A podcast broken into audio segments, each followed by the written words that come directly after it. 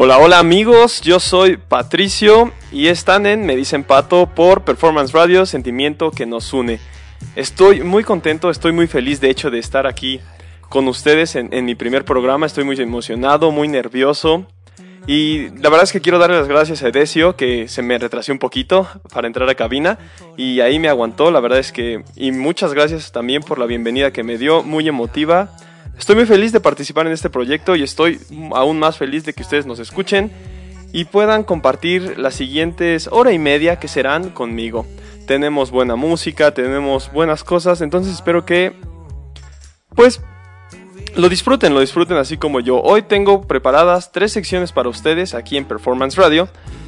Y les voy dando un adelanto. Primero que nada empezaremos con una sección que se llama entretenimiento, entonces espero que la disfruten. Son noticias pues del mundo del entretenimiento, ¿no? Todo lo, más relevante, lo que suena ahora en la red.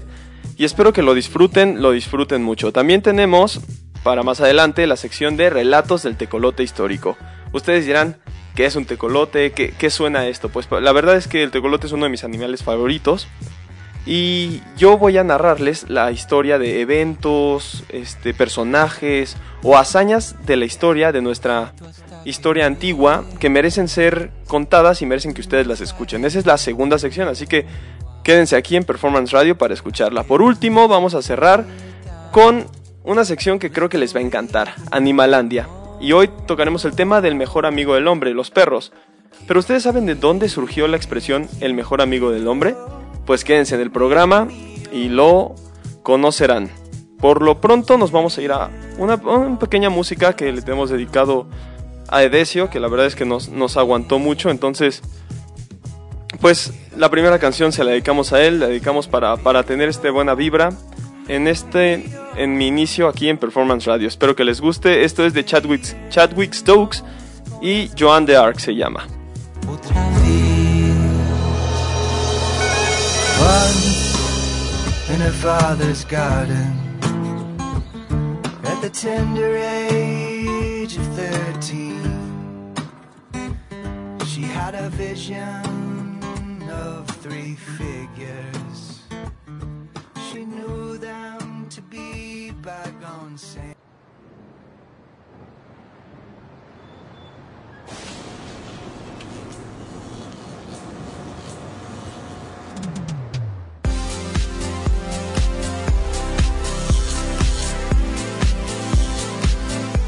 Bueno amigos, ya volvimos, yo soy Patricio, me presento y aquí en, desde México me dicen Pato y me presento aquí en esta que es su casa, Performance Radio, sentimiento que nos une. Ahora sí vamos a empezar con una gustada sección llamada entretenimiento. ¿De qué se trata entretenimiento? Yo, Pato, les presentaré pues lo más importante en el mundo del entretenimiento, lo más importante en la pantalla de la televisión, del cine, de la radio, muchas cosas que, llaman la atención esta semana. Entonces, arrancamos con estas noticias y espero que les gusten lo que les tengo preparada. La primera noticia es que Harrison Ford anuncia que volverá a interpretar a Indiana Jones. Así es, el actor de 78 años es tendencia esta semana, pues según fuentes de Disney, volverá para brindarnos la última aventura de Indiana Jones. Esto a mí la verdad es que me emociona porque, y a todos nosotros porque pues recordamos quién es Harrison Ford, ¿no? Todos lo recordamos por su papel de Han Solo en Star Wars. Y fue increíble ver su última participación en el episodio 7, El despertar de la fuerza. Pero la verdad es que Indiana Jones es otra gran franquicia emblemática de este actor estadounidense. Y el regreso de, la saga emociona tanto a chicos como grandes. Pues yo recuerdo mucho eh, tener este, este fanatismo por Indiana Jones, por, por mi papá, ¿no? Que también le gustaban estas películas. Y respondiendo un poco a la pregunta que todos ahorita se están haciendo, Steven Spielberg no estará detrás de las cámaras de esta entrega. Un hecho que sin duda se extrañará, pues Steven participó activamente en las cuatro películas anteriores. ¿Creen que su ausencia afectará a la película? Yo en lo personal me reservaré mi opinión para el final, pero me gustaría escuchar sus opiniones aquí en el chat.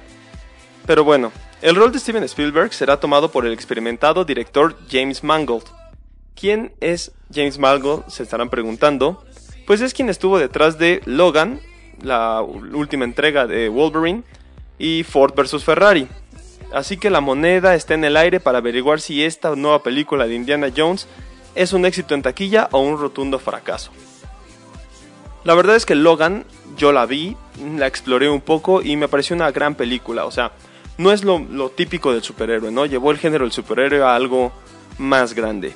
Y Ford vs. Ferrari, eh, no lo vi, no vi esa película, este, pero tuve algunos allegados, unos este, que están ahí en el tema metidos, y me dijeron que es una película buena, ¿no? Que cumple con las expectativas de lo que costó el boleto del cine.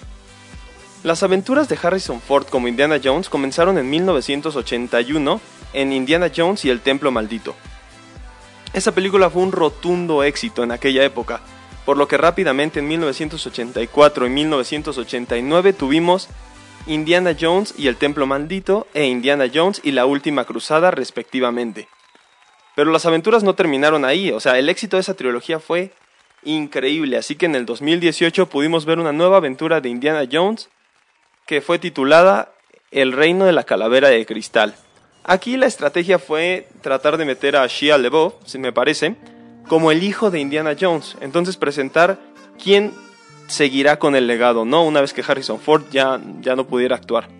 Esta película, aunque en, taquilla tuvo un gran éxito, pues lo cierto es que la crítica y los fans antiguos, o bueno, los, los fans de la saga, pues la criticaron mucho, ¿no? no les gustó, vaya, cómo, cómo abordaron el tema, el tema. De acuerdo con Milenio, Disney lleva planeando la quinta entrega de Indiana Jones desde el 2016, pero por problemas de horarios con los actores y problemas de producción, se retrasó el proyecto, así que hasta el 2019. Y sobra decir que con la llegada de la pandemia retrasó aún más esta situación. Pero ahora sí, ya tenemos fecha mucho mejor confirmada y Disney según esto el rodaje comenzará en primavera del 2021 y el estreno está previsto para el 2022. ¿Cómo ven? ¿Les gusta ver el personaje de Indiana Jones una vez más? ¿Les gustaría? En lo personal a mí sí, ¿no? Pero viene un poco de la mano con esto que se llama este con esto que Hollywood viene intentando, que es este vendernos la nostalgia, ¿no? Más adelante vamos con esto, pero seguimos con las siguientes noticias en el mundo del entretenimiento. Y otra también va relacionada con Disney y Star Wars. Y es esta, Marvel y Star Wars revelan los próximos estrenos que tienen planeados. Ya que tocamos el punto de Star Wars acá adelante con Harrison Ford, las dos franquicias, ambas partes de Disney, anunciaron, anunciaron varios estrenos o dieron adelantos de sus próximos proyectos. Todo esto fortalece aún más el proyecto que Disney Plus y su tiene y favorecerá más la competencia con el líder de streaming Netflix. Por parte de Marvel tenemos una fecha de estreno para WandaVision que será el 15 de enero. Para los fans de Marvel seguro ya saben de lo que hablo ahorita, pero para entrar un poco en contexto, después de los eventos de Avengers Endgame, Wanda al parecer alterará la realidad y creará una vida perfecta junto a Vision. Esto traerá varios problemas y promete sentar las bases para una trama más compleja en el universo cinematográfico de Marvel. Por otra parte, también anunciaron Falcon y el Soldado del Invierno, que llegará el 19 de marzo y nos mostrará a Falcon tratando de mantener el legado del Capitán América junto a Bucky Barnes. Se ha confirmado que uno de los villanos principales será el Barón Simo, y la, la acción y aventura están garantizadas como en toda película de Marvel. A mí en lo personal esta es una de las propuestas más atractivas pues me interesa mucho ver cómo Falcon cargará con la responsabilidad de ser el nuevo Capitán América. Otro estreno que tienen planeado es Black Widow, que llegará a cines exclusivamente el 7 de mayo. Mucho, muchos nosotros, muchos fans de Marvel habían esperado para una película en solitario del personaje femenino más importante de los Avengers. La superheroína interpretada por Scarlett Johansson vuelve a su pasado y nos mostrará más de fondo cómo una humana más o menos común pasó a ser parte como un personaje vital de los Vengadores. Para todos los que vieron Avengers Endgame y se preguntaron, bueno, ¿qué pasó con Loki cuando se llegó el Tesseract? Pues bueno, para eso llegará la serie de Loki en mayo, según Disney. Él es el carismático hermano de Thor, volverá con una serie dedicada a él. Tom Hiddleston vuelve a meterse en la piel de Loki y narrará su periplo a través del tiempo tras desaparecer con el Tesseract en Avengers Endgame. Otra película que también me parece muy interesante es Shang-Chi y la leyenda de los Diez Anillos. A mí me parece interesante porque podría ser un gran paso para un nuevo superhéroe que se convierte en lo que Iron Man 1 fue e inicia un nuevo universo cinematográfico de Marvel. Shang-Chi es un superhéroe que, que pues no muchos conocemos, ¿no? No muchos lo habíamos escuchado, pero si retrocedemos, no sé, 10 años, 20 años, también Iron Man era un personaje no muy conocido, o sea, las películas de Marvel establecieron a Iron Man como un superhéroe que ahora pues no lo podemos borrar de nuestra mente. Me parece que Shang-Chi podría ser eso, la nueva generación, lo nuevo, lo nuevo que Marvel tiene por ofrecernos. Otro ejercicio muy interesante es What If. ¿Qué pasaría? Que se estrenará a mediados del 2021. Es una serie animada que será pasada por Disney Plus. En lo personal, esta me llama mucho la atención, pues es que es lo que todos los fans les gusta hacer. Especular qué hubiera pasado si ciertas cosas hubieran cambiado, ¿no? En el tráiler podemos ver un adelanto de en donde Peggy, la novia del Capitán América, se hizo, ella tomó el suero y se convirtió en Capitana Britannia. O algo por el estilo. O también podemos ver cómo en lugar de que Star-Lord fuera raptado, más bien fue Pantera Negra quien fue raptado por Yondu y se convirtió en Star-Lord. Y es que la verdad es que este es un ejercicio que todos los fans hacen, ¿no? Se sientan, discuten y, y se preguntan qué hubiera pasado si, es, si cierta situación hubiera cambiado, qué hubiera pasado por eso. Es un ejercicio que fortalece la imaginación y llama mucho la atención en el mundo en el mundo de Marvel, ¿no? Después de todos estos estrenos que les acabo de mencionar, también tenemos Los Eternos, que llegará el 5 de noviembre, Hawkeye a finales del 2021, Miss Marvel a finales del 2021 también, Spider-Man 3, que está sonando mucho en redes porque que el multiverso de, de Spider-Man, que llega Tobey Maguire, que vuelve Andrew Garfield, que, que Gwen Stacy también vuelve, es algo muy interesante y llegará el 17 de diciembre. Doctor Strange in the Multiverse of Madness también llega el 25 de marzo del 2022. Thor Love and Thunder el 6 de mayo del 2022. Pantera Negra 2 el 8 de julio del 2022. Capitana Marvel 2 el 11 de noviembre del 2022. Guardianes de la Galaxia especial de Navidad llegará en diciembre del 2022. Y Guardianes de la Galaxia volumen 3 en el 2023. Mucho, muchos proyectos de Marvel tiene planeado la compañía del ratón y muchos prometen. Por parte de Star Wars, lo más destacado es un nuevo filme titulado, titulado Rock Squadron, y que saldrá a la luz a finales del 2023. La historia presentará una nueva generación de pilotos espaciales que ganarán sus insignias y arriesgarán sus vidas, según Caitlin Kennedy, presidenta de Lucasfilms. También Disney anunció nuevas series televisivas de la franquicia como Rangers of the New Republic y Ahsoka, que estarán disponibles en Disney Plus y serán desarrolladas por John Favreau y Dave Filoni, creadores de la actual serie popular de Disney Plus de Mandalorian. Y al parecer, estas dos series que mencioné anteriormente estarán estrechamente relacionadas con The Mandalorian, así que el proyecto sigue. Una nueva serie, otra nueva serie será de Lando, basada en el favorito del público Lando Calrissian, de la trilogía original de Star Wars. También, también, para, para los mexicanos se emocionen, como yo, Diego Luna volverá como Cassian Andor en la nueva serie película Andor. También tendremos más series como The Acolyte y The Bad Batch, pero mi favorita es sin duda la serie de Obi-Wan. Para los que no lo saben, yo soy un gran fan de Star Wars. De hecho, ahorita tengo puesta una, una sudadera de Star Wars. Y la serie de Obi y mi Jedi favorito es Obi-Wan Kenobi. Entonces, imaginen mi emoción cuando se anunció la serie de Obi-Wan. Además, regresará Ewan McGregor como Obi-Wan y Hayden Christensen como Darth Vader. Vuelve el elenco original. Pues entonces Star Wars se viene con todo. Ya sé que anteriormente mencioné un poco lo de el mercadeo de, la nostalgia. Star Wars es un es una de las marcas más vendidas alrededor del mundo. Y como fan me encanta, ¿no? Me encanta que, que anuncien más proyectos, más cosas de Star Wars, amplíen más el universo, más series, más películas. Pero también siento que, que esto está haciendo para que Disney Plus, la plataforma, le gane a Netflix, ¿no? Para que, para que esto entre, llegue con fuerza y todo el mundo contrate Disney Plus. Entonces, no siento como Lucasfilms esté haciendo estos nuevos proyectos con amor, sino lo siento que lo están haciendo como en serie, ¿no? Que salgan, que salgan más películas, que salgan muchas cosas, que salgan esto.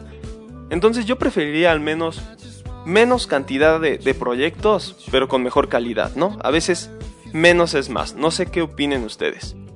Por último, tenemos en las noticias del entretenimiento otro nuevo proyecto de Disney, también vinculado un poco al mercado de la nostalgia, pero esta vez más dirigido a niños chiquitos. Y la nueva película será Buzz Lightyear. Así es, como ustedes lo escucharon, el juguete que protagonizó Toy Story, el gran guardián estelar protagonizará su propia película. ¿Quién fue realmente Buzz Lightyear? Es la pregunta que trata de contestar esta cinta, que llegará a los cines en junio del 2022. De acuerdo con Disney, esta precuela de Toy Story relatará las historias. o bueno, relatará la historia definitiva de del Buzz Lightyear original. O sea que relatará el personaje del que Buzz Juguete se inspiró, ¿no? Quien será el encargado de poner la voz al guardián estelar en esta entrega será Chris Evans, gran conocido, gran conocido de Disney, pues es quien interpretó al Capitán América en el universo cinematográfico de Marvel. La primera imagen de la, de la película, pues narrará, lo primero que nos adelantaron básicamente es que narrará la historia del joven piloto de pruebas que se convirtió en guardián espacial. ¿Ustedes qué opinan? ¿Les gusta? ¿Les llama la atención estos proyectos? A mí la verdad me encanta, ¿no? Me, me encanta me encanta que vengan, pero también siento que viene con, este, este peligro, ¿no? Este peligro de que si hacen las cosas, no, no hay nuevas cosas, ¿no? Sino las hacen, agarran la nostalgia, la transforman en algo, pues, pues es peligroso, tiene, tiene muchas cosas en que arriesgarse. Bueno, espero que les haya gustado esta sección entretenimiento y que les pareciera algo interesante. Nos vamos a ir a una pequeña pausa musical. Quédense aquí en Performance Radio, sentimiento que nos une. Esto es Me dicen Pato y yo soy Patricio. Así me pueden buscar en Facebook e Instagram. No se despeguen pues tenemos más secciones preparadas y volvemos en unos minutos.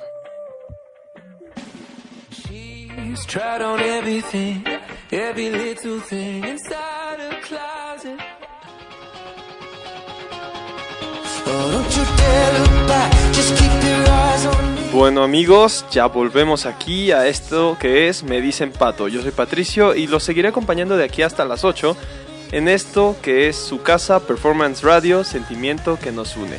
Ahora sí, arrancamos con la siguiente sección. Ya pasando por el entretenimiento, vamos a algo un poco más cultural. Esta gustada sección que los que me siguen en mis antiguos proyectos conocerán. Relatos del tecolote histórico la sección en la que rescataré eventos, personajes e historias que merecen ser plasmadas en, bueno, en, el infinito, en la historia, todo. Increíble.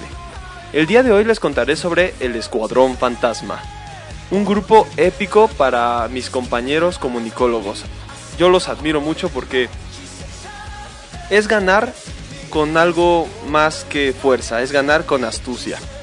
Decía el gran Sun Tzu, estratega militar chino, autor de El arte de la guerra, uno de los libros militares más importantes en la historia, esto es lo que decía. Si haces que los adversarios no sepan el lugar y la fecha de batalla, siempre podrás vencer. O incluso también decía, el arte de la guerra es el arte del engaño. Ahora sí, arranquemos con esta épica historia. Corre la época de la Segunda Guerra Mundial, esta misma ya llegando a sus finales. Los ejércitos americanos estaban desesperados por poner fin a la guerra y para esto iban a usar cualquier medio al alcance que consiguiera darles una ventaja sobre los nazis. En Tennessee se reclutaban a los primeros soldados que formarían parte del escuadrón o ejército fantasma, un escuadrón especializado en el engaño. Este escuadrón simulaba ser un ejército grande, poderoso y movilizado pero en realidad este no era un ejército para luchar. Para formar esta fuerza de élite se contrataron estudiantes de actuación y técnicos en efectos especiales tanto de sonido como visuales. Al principio esta idea no fue muy aceptada entre los generales del ejército aliado, pues este tipo de estrategia no era algo común, pues que se viera, ¿no? Hasta que llegó el día en que este ejército tuvo que probar su utilidad en el campo de batalla. Para los que no me entendieron anteriormente, reclutaron, así es, actores y técnicos de sonido y visuales para que, llegado el momento, simulara ser un ejército enorme, ¿no? Con, grandes tanques, con grandes guerreros, mucha artillería, muchas cosas. Y entonces los enemigos tuvieran que ir y, pensaran que estuvieran sobre ellos, ¿no? Pero en realidad, pues moverían las tropas a otro lugar y nunca sabrían dónde los atacaron. Entonces, para mí fue algo muy astuto. Pero bueno, continuemos con el relato. Ocho días después del día D, el gran desembarco a Normandía, el ejército fantasma fue desplegado en Normandía. Su primera misión fue salvar un batallón de cañones de artillería. Hicieron lo que mejor sabían, engañar. Con la ayuda de los técnicos de sonido, actores y cañones literalmente inflables, o sea, no es broma, si quieren mándenmelo por mensaje, yo les mando las fotos. Cañones inflables, lo oyeron bien. Los nazis se tragaron este engaño y, bombardearon estos cañones falsos. Y así el ejército fantasma tuvo su primera misión exitosa, dándose a ver como un recurso muy útil para terminar la guerra. Ustedes imagínense en esa época, ¿no? Tú estás nervioso, tienes miedo, eh, sabes que en algún momento va a llegar un ataque, entonces te llega la información de, pues, pues de tu, de tu fuente fidedigna y te dicen que viene un ejército con cañones increíbles y te van a atacar con esos cañones, ¿no? Entonces tú movilizas tus aviones y o, o, artillería y bombardeas algo, sin saber que en realidad estabas bombardeando cañones inflables. Para mí, algo muy astuto. Durante su estancia por Normandía se les ocurrió también disfrazarse e ir a bares o cantinas en antiguas ciudades ocupadas por los nazis, simulando ser refuerzos recién llegados, esto con la finalidad de confundir a los espías alemanes respecto al número de tropas aliadas. Las mismas personas cambiaban su, apariencia, uniforme y hacían lo que mejor sabían, ¿no? Actuar.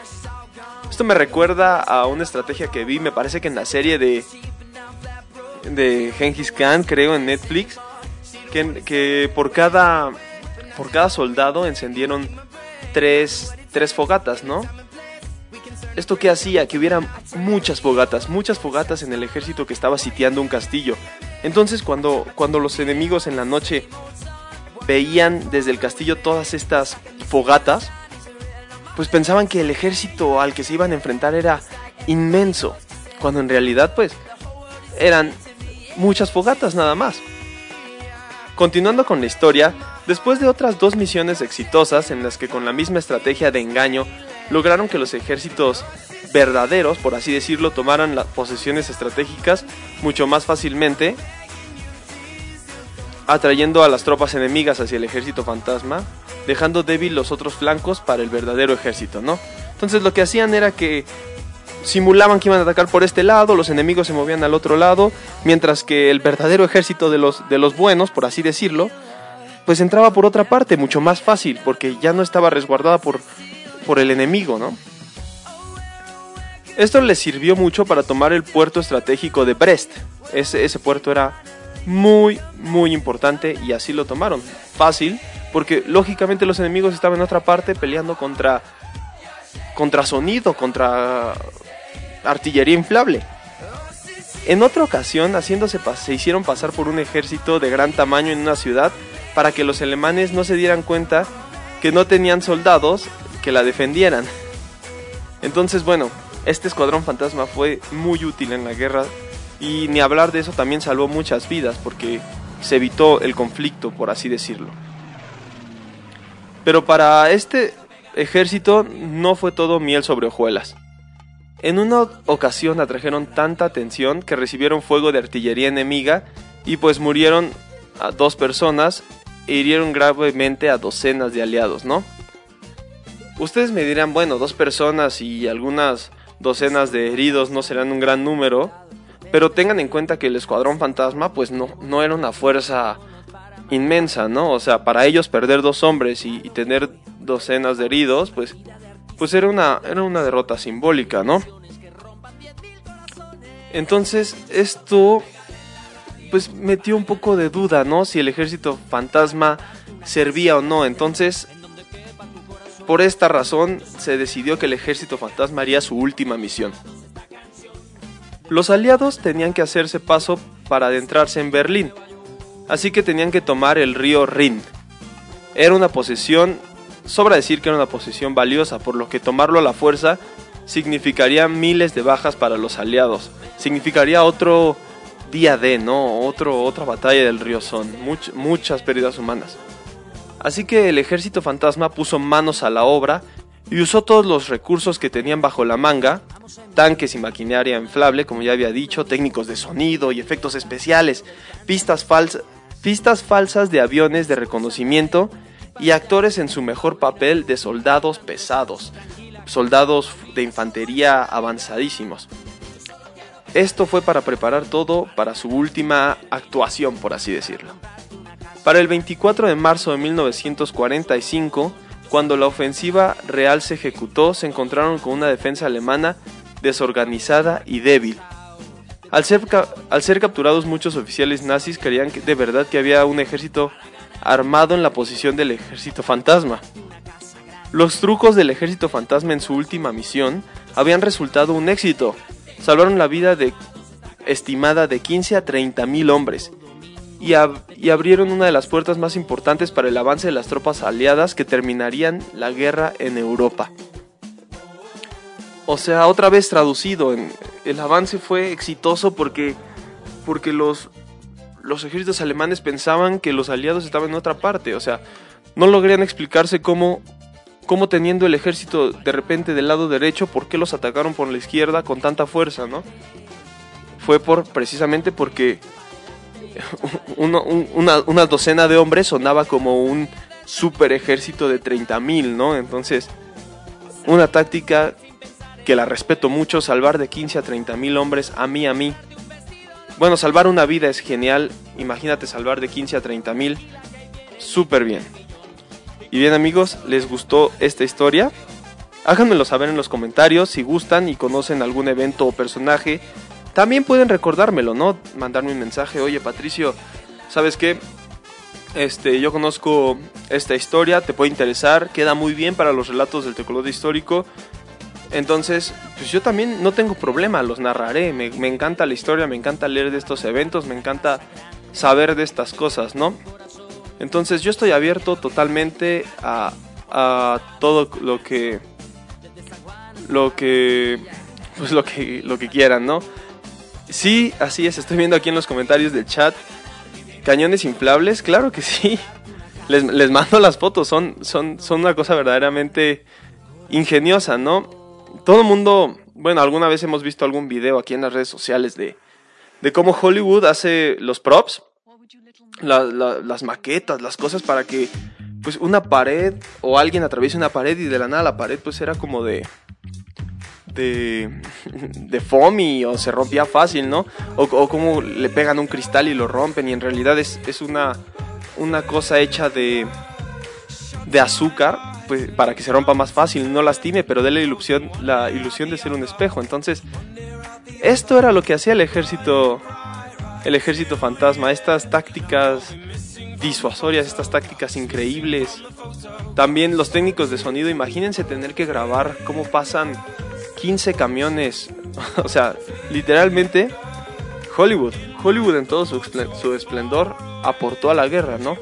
Quién sabe si fue de verdad Hollywood, pero sí fueron técnicos de sonido, fueron actores, fueron técnicos de audio, técnicos de visuales, efectos, efectos especiales. Todo algo, algo increíble para que, para que saliera adelante esto, ¿no? Entonces, las fotos de los cañones inflables me llaman mucho la atención porque tú te metes a internet buscándolos y dices, ay, pues, ¿cómo se verá, no? Como un brincolín en los juegos. No, no, no, o sea, se, se ven reales, se ven una cosa increíble. Una bomba. Imagínate gastar cientos de dólares siendo el ejército enemigo para destruir un cañón de artillería y en realidad era, una, era un inflable, era un simple inflable también, o sea, no puedo ver cómo, cómo los engañaron. Es algo que a mí me llama mucho la atención. Y espero que a ustedes también les haya gustado. Sigan aquí en Performance Radio. Esto es el, show de Me Dicen Pato. Sigan aquí porque tenemos también una sección eh, siguiente. Espero que estén disfrutando la música. Son de mis canciones eh, preferidas. Las, las elegí para que ustedes las disfruten. Síganos escuchando, síganos en Facebook, síganos en las redes sociales, Performance Radio, búsquenme a mí, como me dicen Pato, también estoy disponible. Este, disfruten, disfruten esto que, se preparó siempre con, con mucho cariño.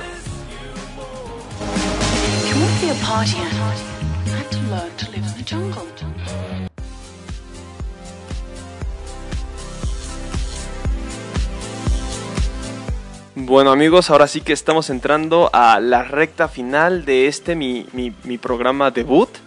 La verdad es que minutos antes de, de, entrar al aire estaba bastante nervioso, ¿no? Luego el tráfico me atoró ahí un poquito, la verdad es que no, no, no tengo palabras para agradecer a Edesio Faría, el, el locutor anterior que, que me echó la mano ahí desde Venezuela, la verdad es que un gran abrazo.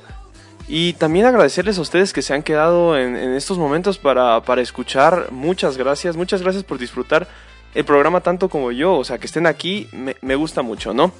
Eh, llegando un poco ya a la última sección, vamos a hacer un recuento de lo que hemos visto, ¿no? También quiero agradecer a, las personas que nos están viendo desde, desde México, desde Venezuela, que ahí creo que me los heredó un poquito este Edesio, desde Ecuador. Y lo que más me sorprende a mí desde Estados Unidos e Irlanda. Algo me, llena mucho de orgullo estar aquí en esta estación Performance Radio que, que parece que está llegando a, muchos lados y ojalá progrese tanto y me enseñe muchas cosas y pueda aprender y sacarle todo, todo el jugo a esto, ¿no? Haciendo el recuento, espero que les haya gustado las noticias de entretenimiento. Recuerden que, que tuvimos esta noticia de Harrison Ford volviendo. Este, me puse un poco nervioso para contarla, pero, pero es que me gusta mucho, me gusta que, Indiana Jones vuelva a, vuelva a tener una entrega más, que veamos su látigo, veamos este, a este héroe sin superpoderes, ¿no? A un arqueólogo. Y, yo, yo, yo quería estudiar arqueología para ser como Indiana Jones, o sea, siempre me ha fascinado la historia. Y, y por alguna razón me imaginaba que, que la, la licenciatura en historia pues te terminabas graduando y ibas así a explorar el mundo, a visitar templos perdidos, a encontrar artefactos milenarios para museos. Es algo que, me fascina, ¿no? Entonces ver a Indiana Jones en una última aventura, en la quinta, me, agrada, ¿no? No sé si a ustedes les pase, a mí, a mí sí me pasa que voy a museos y me imagino cómo, cómo esta pieza en el museo llegó ahí. O sea, ¿quién la trajo? ¿Cómo se descubrió? ¿Qué, qué, qué pasó, no? También tuvimos los anuncios de Marvel y, Star Wars que Disney propicionó. Me dicen aquí que digo muy gracioso el Disney Plus. Entonces que digo, o Disney Plus o Plus, no sé cómo, no sé si, si lo estoy diciendo bien, espero que me corrijan.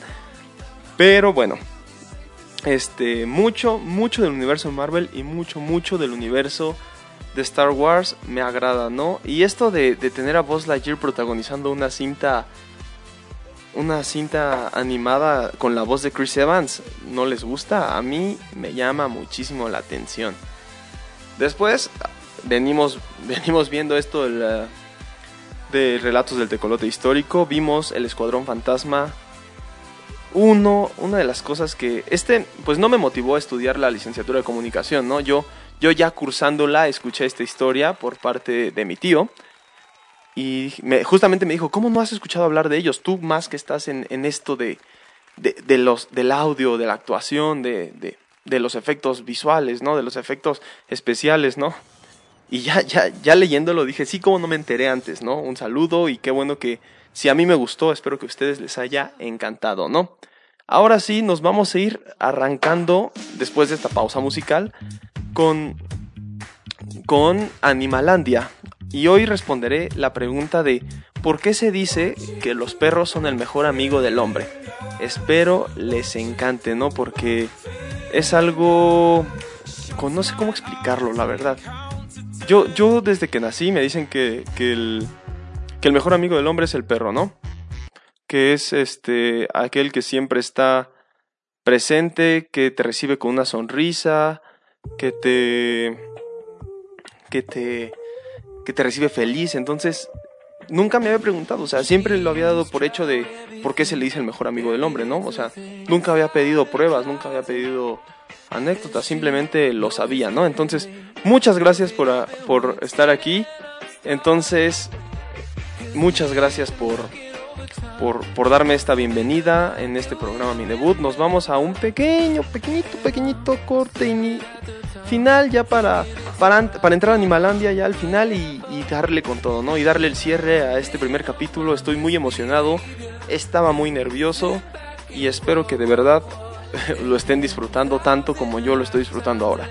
Yo soy Patricio Mateos y están en el show de Me Dicen Pato.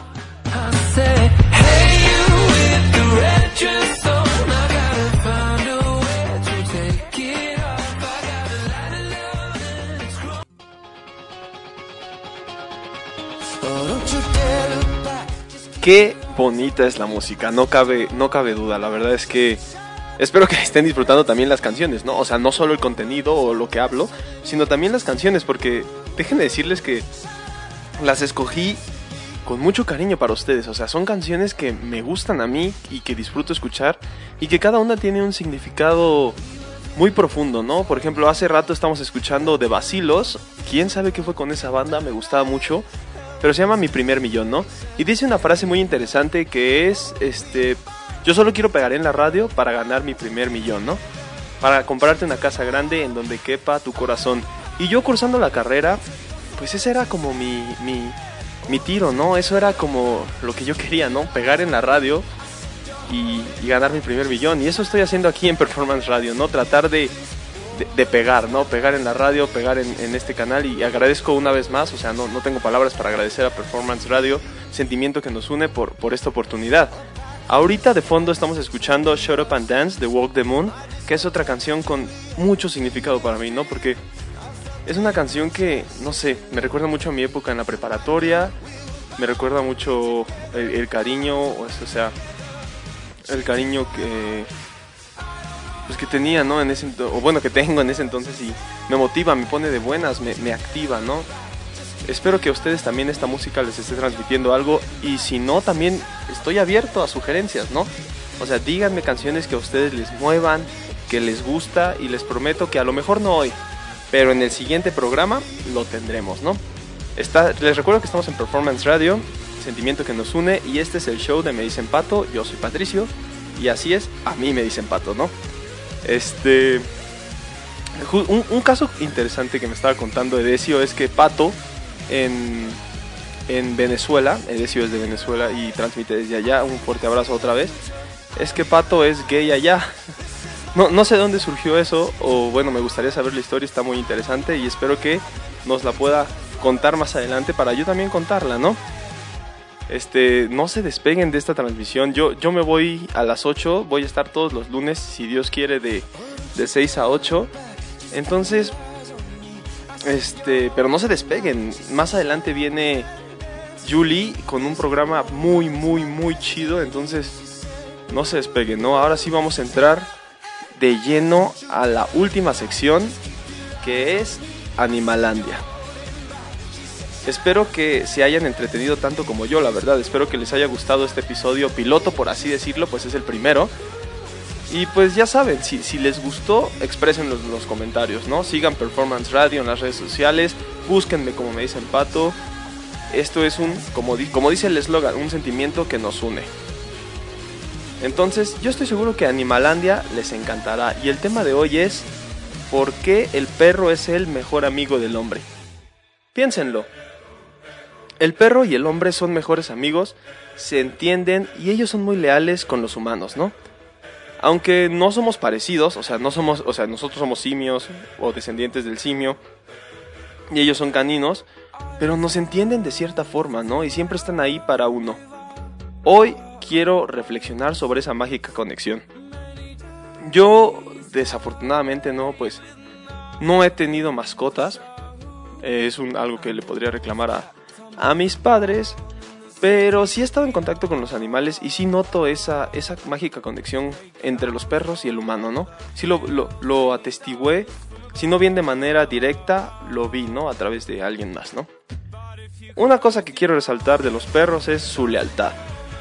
Un perro será tu amigo sin pedir nada a cambio, ¿no? E incluso si no juegas con él, siempre será leal, nunca te guardará rencor, pues es un amor puro que el perro expresa hacia sus amos especialmente si lo tratan bien. Pero también pasa que no lo tratan bien y él sigue amando a sus dueños. Una de las virtudes del mejor amigo del hombre es que incluso si no le gusta viajar, él irá contigo a donde sea que vayas. Y si atraviesas un río y a él no le gusta el agua, él se mojará por ti, ¿no? Muy, muy bonito. Su protección. Tu perro estará dispuesto a correr cualquier peligro por salvarte o ayudarte. No hay, no hay pocas historias documentadas donde los perros no se hayan enfrentado, o sea, hay historias documentadas en donde los perros se han enfrentado a osos o fieras para defender a su amo, incluso dando su vida para salvarlo. En otras, pues, se han logrado salvar gracias a, gracias a Dios, pero los perros siempre están ahí, ¿no? Para protección. en México pasa mucho, ¿no? Que, que pasas caminando afuera de una casa y el perro, no importa si es grande o chico, te ladra, ¿no? Porque para hacerse presente, para decir yo protejo esta casa porque es la casa de mi amo, ¿no? No importa si es un chihuahua chiquitito o, un gigante, ¿no? ellos están protegiendo. Su forma de animarte, este, es increíble, ¿no? A veces tienes un día malo, pero al llegar a tu casa, la actividad favorita de tu perro es verte sonreír, ¿no? Y jugar contigo. Así que, pues no olvides hacerlo con él a menudo, ¿no? O sea, juega con él. Es, es increíble cómo esta actividad les ayuda a ellos, pero sobre todo te ayuda a ti, liberas un estrés, liberas esta, esta carga a lo mejor de mala vibra que tienes. Y es increíble ver cómo ellos se divierten con el puro hecho de hacerte sonreír. No cabe duda que los perros por lo anterior y más, ¿no? O sea, acabo de mencionar unas cuantas cosas, ¿no? Pero tienen un lugar privilegiado en los corazones del hombre. En la tradición del Día de Muertos aquí en México, eh, algo que me enteré hace poquito es que antes de que nuestros difuntos vengan a visitarnos, también un día antes o dos me parece, los perros vienen y también se le pone un altar, o sea, se puede poner un altar a tus perros para que los que te acompañaron en vida, en tu perrito, también vengan a visitarte de en, del más allá, ¿no? Este es padre porque se supone que ellos te, cuidaron aquí y te seguirán cuidando allá, te van a, guiar por tu camino al Mictlán cómo varias culturas tienen esa conexión. Eso es mágico, inexplicable y increíble. Ahora, pasando a temas, a otro tema, bueno, yendo en el mismo tema, pero ahora les quiero contar otra historia. Ustedes conocen, bueno, la historia de la que se originó la expresión el mejor amigo del hombre. Como decía bloques anteriores, es una frase que ya la damos por hecho, ¿no? O sea, no hay cuestión, o sea, se sabe, tú ves un perro y dices, es, que, ¿cómo no va a ser el mejor amigo del hombre? Pero sí tiene una historia, o sea, sí tiene algo fundamentado, ¿no? No solo, más que científicamente, tiene una historia de dónde se originó la frase, y esa es la historia que yo quiero rescatar. Todo comenzó en 1870. Los hechos tuvieron lugar en Missouri, Estados Unidos, cuando Charles Borden, un granjero conocido por el gran afecto que sentía por su perro, encontró el cuerpo de su mascota sin vida, tras recibir varios disparos presuntamente de su vecino, nada amante de los animales y que ya habían amenazado a Burden en repetidas ocasiones con asesinar a su can. Triste historia, o sea, desde que empezamos ya empezamos con, la, con una historia triste, ¿no? Un granjero que quería tanto a su perro y de repente su vecino pues pues le disparó al perro, ¿no? El delito solo estaba penalizado con una simple multa económica en aquel entonces de 150 dólares. Muy poquito, o sea. Imagínate tú, es, tu mejor amigo y, y 150 dólares el tipo, o sea, triste, ¿no? Triste. Obviamente el granjero dolido ante el terrible suceso denunció el caso en la corte donde fue objeto de burlas al pretender celebrar un juicio por el asesinato de su perro. O sea, obviamente, yo creo que ahorita lo vemos más este, lo vemos más, no sé cómo decirlo, lo vemos más normal, ¿no? Celebrar estas, estas denuncias contra el maltrato animal. Pero es que en ese entonces no existía, o sea, no existía preámbulo, o sea, un perro era un objeto. Entonces, que un granjero viniera a, denunciar a otro por el asesinato de su perro, pues sí era algo que, que daba risa. También hay que ponernos en el contexto de la historia. Y por eso esta historia es tan importante. Entonces, ah, entra al escenario el abogado de, nuestro granjero, George Graham Best, que se encargaría de la defensa de Charles Borden y fue la piedra angular que cambió todo, todo el panorama en el escenario. Él para defender a su cliente, al granjero, llegó y alzó la voz. Con un discurso absolutamente de película, mencionó las palabras que más tarde no solo darían origen a la expresión, sino también impulsarían los derechos de los animales. Y el discurso fue el siguiente. Déjenme, me pongo en, en situación narrativa, ¿no? En tratar de convertirme en ese abogado. Caballeros del jurado, el mejor amigo que un hombre pueda tener podrá volverse en su contra y convertirse en enemigo. Su propio hijo o hija, a quienes crió con amor y atenciones infinitas, pueden demostrarle ingratitud. Aquellos que están más cerca de nuestro corazón, aquellos a quienes confiamos nuestra felicidad y buen nombre, pueden convertirse en traidores. El dinero que un hombre pueda tener también podrá perderlo, se volverá en el momento que más lo necesite. La reputación de un hombre quedará sacrificada por un momento de locura o debilidad. Las personas están dispuestas a caer de rodillas para honrar nuestros éxitos. Serán los que arrojen la primera piedra cuando el fracaso coloque nubes sobre nuestro porvenir. El único, absoluto y mejor amigo que tiene el hombre en este mundo egoísta, el único que no lo va a traicionar o negar, es su perro. Caballeros del jurado, el perro de un hombre está a su lado en la prosperidad y en la pobreza, en la salud y en la enfermedad. Dormirá en el frío piso donde sopla el viento y cae la nieve, solo para estar junto a su amo. Besará la mano que no tenga comida para ofrecerle, lamerá las heridas y amarguras produce el enfrentamiento con el áspero mundo. Si la desgracia deja a su amo sin hogar y amigos, el confiado perro solo pide el privilegio de acompañar a su amo para defenderle contra todos sus enemigos. Y cuando llega el último acto y la muerte hace su aparición, y el cuerpo es enterrado en la fría tierra, no importa que todos los amigos hayan partido. Ahí, junto a la tumba, se quedará el noble animal, su cabeza entre sus patas, los ojos tristes pero abiertos y alertas, noble y sincero, más allá de la muerte.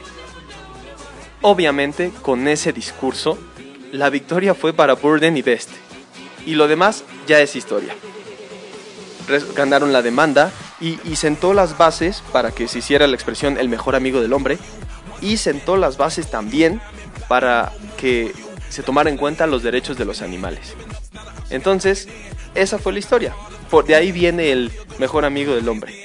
La verdad es que qué inspiración del abogado, ¿no? Por, por escribir tremendo discurso, ¿no? Tremenda poesía.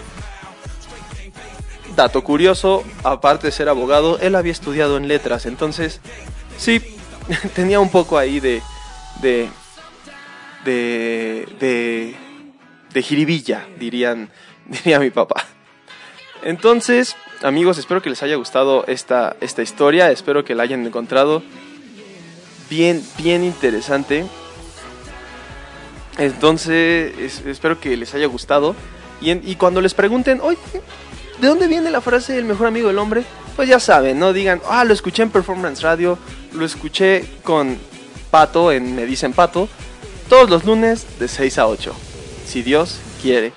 Nos vamos así, al final les había dicho que estaba Yuli, pero no, ahora viene un programa con César. César Vázquez viene a a, su, a relevarme, viene con un programa bien, bien chido. O sea, quédense por favor en Performance Radio, sentimiento que nos une. Nos vamos a una pausa musical.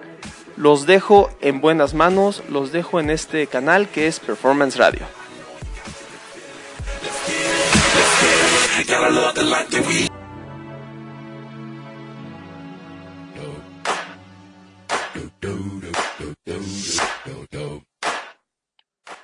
Bueno amigos, ya llegamos. Todo tiene que terminar y este programa, mi primer programa aquí en Performance Radio, se llega a su fin. Los dejo en buenas manos, los dejo con César, que nos trae un programa fantástico. Lo estaba leyendo y dije, venga, por favor, quédense en la transmisión de Performance Radio, sentimiento que nos une. Les mando un fuerte abrazo, les mando un fuerte agradecimiento por quienes nos escucharon en México, Venezuela, Ecuador, Estados Unidos e Irlanda, aunque no lo crean. Un fuerte abrazo a todos ellos que se quedaron. y que nos dieron esta, esta buena vibra que, que, es lo que motiva esto, ¿no? Que es lo que, lo que nos mueve justamente. Los dejo y espero que todos estén bien allá en casita, que, que las mejores vibras los acompañen en este inicio de semana. Nos vemos hasta la siguiente semana el lunes. No se olviden de 6 a 8 si Dios quiere. Yo soy Patricio y esto es el show de Me Pato aquí en Performance Radio, sentimiento que nos une.